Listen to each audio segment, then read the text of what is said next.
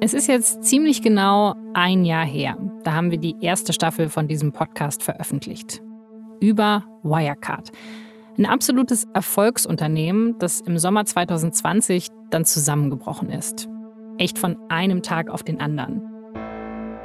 Und wir wollten in Staffel 1 zeigen, warum das alles viel mehr ist als nur ein absolut irrer Bilanzskandal.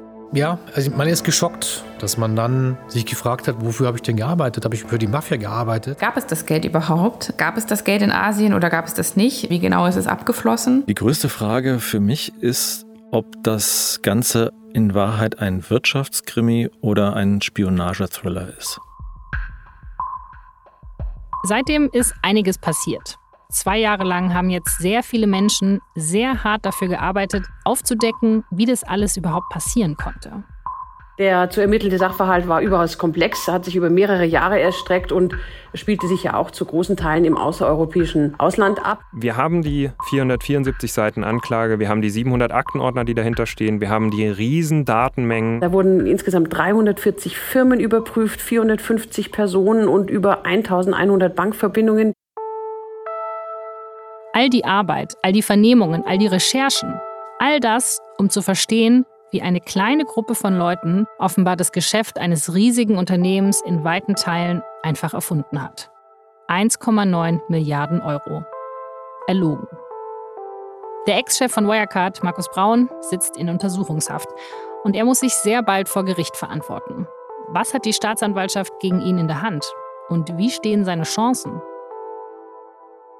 Also man kann ganz vereinfacht sagen, es war Oliver B., der Markus Braun mit seiner Aussage ins Gefängnis gebracht hat. Also aus Sicht der Staatsanwaltschaft ist es sehr gefährlich, wenn man sich auf einen Kronzeugen einlässt. Und was bei Herrn Braun passiert ist, dass er eben da sitzt, die Akten studiert und sich handschriftliche Notizen macht. Ich glaube, was er einfach wollte, ist dieser Übermacht der Staatsanwaltschaft etwas entgegenzusetzen und auch Zweifel sehen.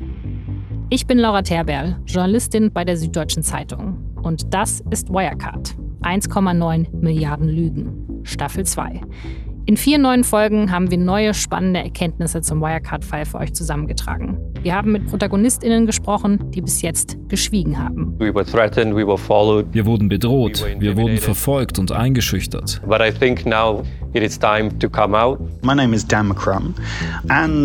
Ich bin derjenige, der den Betrug aufgedeckt hat.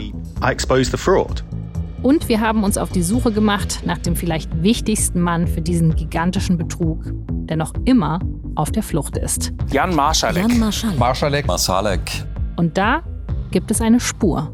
Die Staatsanwaltschaft hat eine Adresse als ein möglicher Aufenthaltsort von mehreren.